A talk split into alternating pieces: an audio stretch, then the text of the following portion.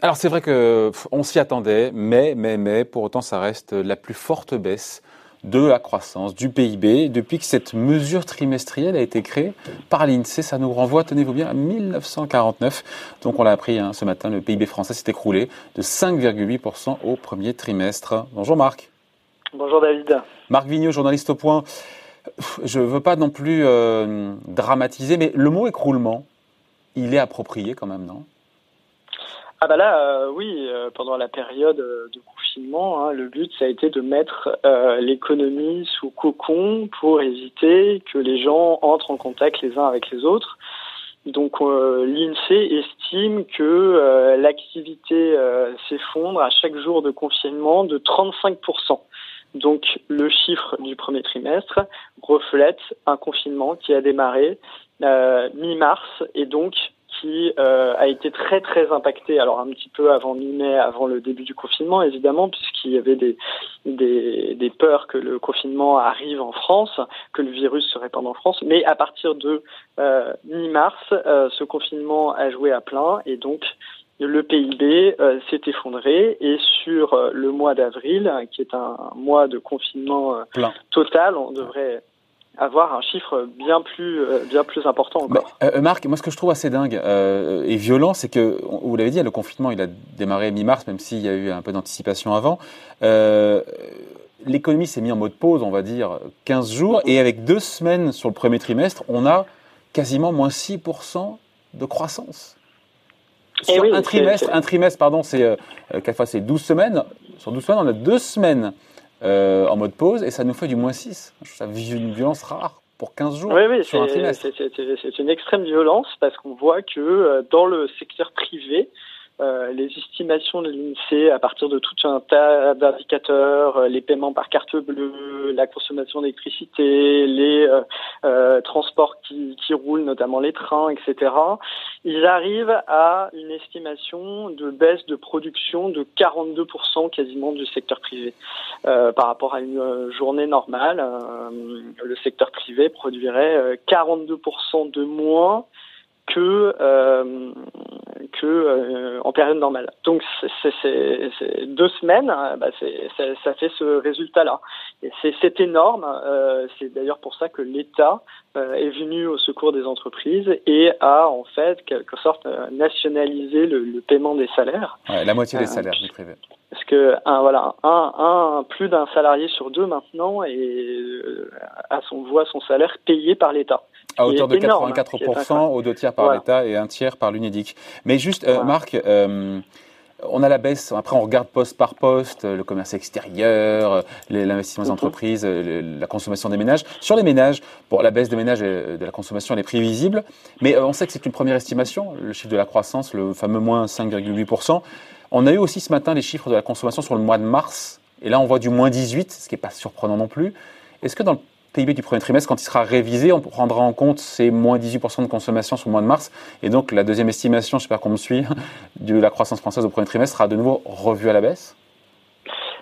C'est possible, euh, c'est possible. Je pense que quand même la première estimation en général, euh, les corrections ne sont pas énormes. Alors c'est vrai qu'on est dans des fortes périodes d'incertitude, mais euh, normalement l'Insee a essayé d'estimer au mieux euh, la chute de la consommation. Il ne faut pas oublier qu'en début de confinement, par exemple, il y a eu des, des petits comportements qui ont fait augmenter la consommation.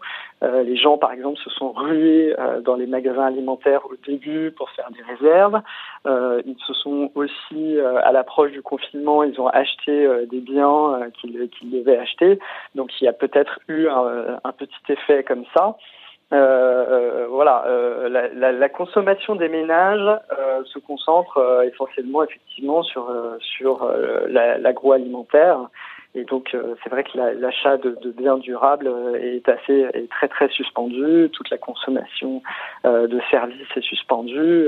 Donc, c'est un impact très très fort sur la consommation. Un petit mot de l'investissement de des entreprises. Le chiffre aussi est très violent, moins 12% sur le premier trimestre.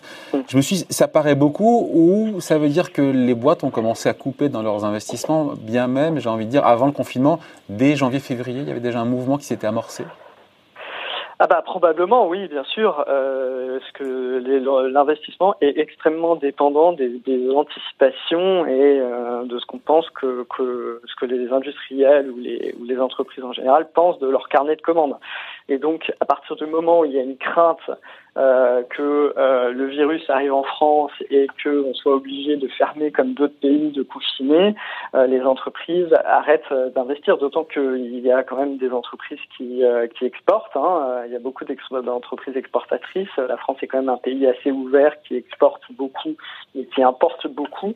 Et donc quand les entreprises voient que dans d'autres pays, euh, que dans d'autres pays, bah, la production est à l'arrêt, euh, les entreprises ne peuvent plus opérer, la consommation est à l'arrêt, et eh ben elles, euh, qu'est-ce qu'elles font? Elles gèlent leurs projets d'investissement. Par anticipation. Donc, effectivement, par anticipation. Donc c'est peut-être ce qui explique que le chiffre de l'investissement des entreprises soit, soit impressionnant. Et c'est d'ailleurs l'investissement des entreprises hein, qui sera centrale dans euh, la période de reprise, enfin si on peut avoir une reprise, euh, l'investissement des entreprises et l'attitude des entreprises sera centrale. Et évidemment, euh, leur, décision d'investissement dépendra aussi de l'attitude des ménages et de leur euh, volonté de, revenir consommer, de réacheter des biens durables. La grande question, c'est de savoir si, en sortie de confinement, euh, euh, qui sera très progressif, les ménages auront envie, par exemple, de s'acheter à nouveau des voitures. Est-ce qu'ils en auront les moyens Est-ce qu'ils voudront puiser dans l'épargne qu'ils sont en train de constituer au niveau global, hein, puisque ils sont confinés chez eux, donc on l'a dit, ils consomment moins, donc ils mettent un peu d'argent de côté. Euh, en tout cas ceux qui ont un emploi stable ou qui ont été pris dans les filets de sécurité mis en place par l'État. Et toute la question est de savoir si cette épargne va être libérée pour, euh, pour, pour consommer davantage et donc ça déterminera probablement aussi le comportement de l'investissement des entreprises qui est extrêmement important pour la dynamique de croissance. Comportement de l'investissement des entreprises, mais aussi comportement des entreprises euh, qui n'auront pas le choix, qui feront faillite. Il y a Bruno Le Maire, pardon, c'est un petit pas de côté, mais c'est important, qui disait que euh, les faillites d'entreprises pourraient se multiplier à la sortie du confinement, euh, surtout à partir du mois de septembre, parce que c'était au moment du redémarrage nous dit-il que bah, les trésoreries seront de nouveau en forte tension, ce qui paraît pas évident pour le commun des mortels. On se dit que le pire est passé avec le confinement, mais non en fait. Oui, alors en quelque sorte le, pire est passé, mais ensuite il va falloir retrouver de l'activité. Euh, parfois il va falloir euh, de, engager des dépenses pour euh, redémarrer l'activité, etc. pour acheter des stocks, notamment. Hein. Voilà, et puis euh, bah, les filets de sécurité mis en place par l'État vont commencer à, à, être retirés. Alors certes, il y a des entreprises qui auront euh, obtenu des prêts garantis par l'État pour remplacer leur chiffre d'affaires pendant toute la période du confinement, mais d'abord ces prêts vont jusqu'à trois mois maximum. Après, il faut pouvoir recréer rapidement du chiffre d'affaires pour éventuellement euh, plus tard se dire euh, je, je pourrais rembourser mes prêts, si mes frais euh, et mes prêts bancaires. Si euh, l'activité ne redémarre pas malgré le confinement ou que l'activité ne redémarre pas assez fort, c'est là effectivement que des entreprises qui recommenceront à opérer, qui devront assumer à nouveau les salaires parce qu'on ne pourra pas, l'État ne pourra pas payer éternellement le chômage partiel et donc euh, prendre en charge l'essentiel du salaire des gens. Donc ça c'est à ce moment-là que euh, certaines entreprises vont pouvoir mesurer à quel point elles ont été fragilisées par la période du confinement, mais ça se matérialisera euh, un peu plus tard. À ceux, qui disent que les, à ceux qui disent que les moins 6% de croissance, de décroissance au premier trimestre, c'est absolument atroce. Ce qui est terrible, c'est que le deuxième trimestre sera encore pire. Alors, ah, ça c'est sûr, puisque euh, le, confinement euh, est essentiellement euh, un confinement du mois d'avril et pour une bonne part au, au mois de mai. Donc le premier trimestre c'était deux semaines de confinement, là c'est au minimum un mois et demi. Et pour certaines régions comme l'Île-de-France, qui a beaucoup de, de qui est une zone qui sera sûrement, qui restera sûrement rouge pendant la période du déconfinement, mais ça va se prolonger beaucoup et on sait que l'Île-de-France est une grosse part du PIB, euh, du PIB français. Donc euh, oui, oui, le, deuxième trimestre, euh, c'est le, le, vrai haut de la vague. Ouais. Et, d'ailleurs, si on se projette un petit peu au-delà, l'INSEE, on finit là-dessus, mais l'INSEE ne fait pas de prévision sur le sur l'ensemble de l'année 2020. Je me suis dit, mais tiens, pourquoi on est dans un, dans un tel niveau d'incertitude que l'INSEE s'abstient de faire toute prévision. Le gouvernement en a fait une, moins 8, nous dit-il, sur l'ensemble de l'année 2020. Mhm. On se dit que c'est déjà un petit peu optimiste, ces moins 8 oui, alors c'est très difficile. Hein. Les économies sont assez dans l'incertitude. Tout dépendra un petit peu de la capacité de rebond de l'économie française au troisième et au quatrième trimestre. Donc euh, faire une prévision annuelle, hein, c'est extrêmement compliqué. Euh, il y a beaucoup de scénarios qui s'opposent. Euh, encore une fois, c'est ce que je disais sur le comportement de consommation, de reprise de consommation ou non des ménages. Est-ce qu'ils vont libérer leur épargne ou pas? Donc ça, ça dépendra aussi des mesures prises par le gouvernement pour encourager euh, la reprise de l'activité économique. Et on sait qu'il a des arbitrages à faire entre l'endettement, le plan de relance, que le plan de relance français ne peut pas être isolé d'un plan de relance européen parce que la capacité de la France à s'endetter est aussi en partie conditionnée euh, au fait que euh, c'est une stratégie commune de l'Europe et donc que les marchés acceptent de financer la dette française. Donc pour relancer, on ne peut pas être isolé. Donc il faut négocier tout ça au niveau européen. Et ces, tous ces facteurs vont jouer énormément sur la capacité de rebond euh, de l'économie française.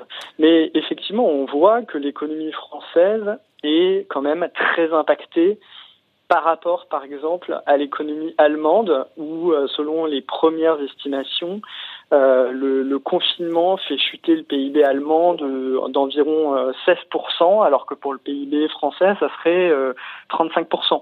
Alors, ça, ça, ça, tient à la politique sanitaire menée par l'Allemagne, qui a, dans certains Länder, un confinement moins important, qui arrive à mobiliser plus de tests, dont les hôpitaux sont moins submergés et donc où euh, l'arrêt de la production a sans doute été moins fort qu'en France.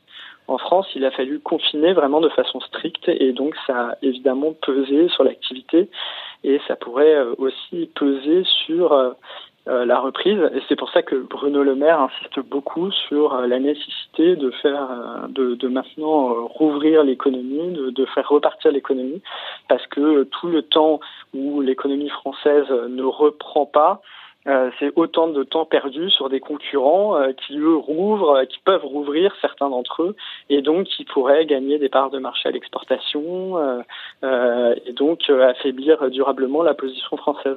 Bon, très bien. Marc, il nous reste 10 secondes. Vous avez 10 secondes. On va voir la couverture de cette semaine du point qui vient de sortir.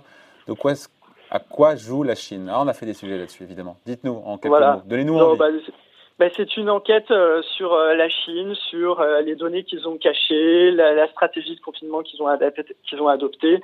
Donc on y apprend pas mal de choses, notamment sur le, fameux laboratoire de, de Wuhan. donc voilà, c'est une enquête de notre, de notre correspondant en Asie.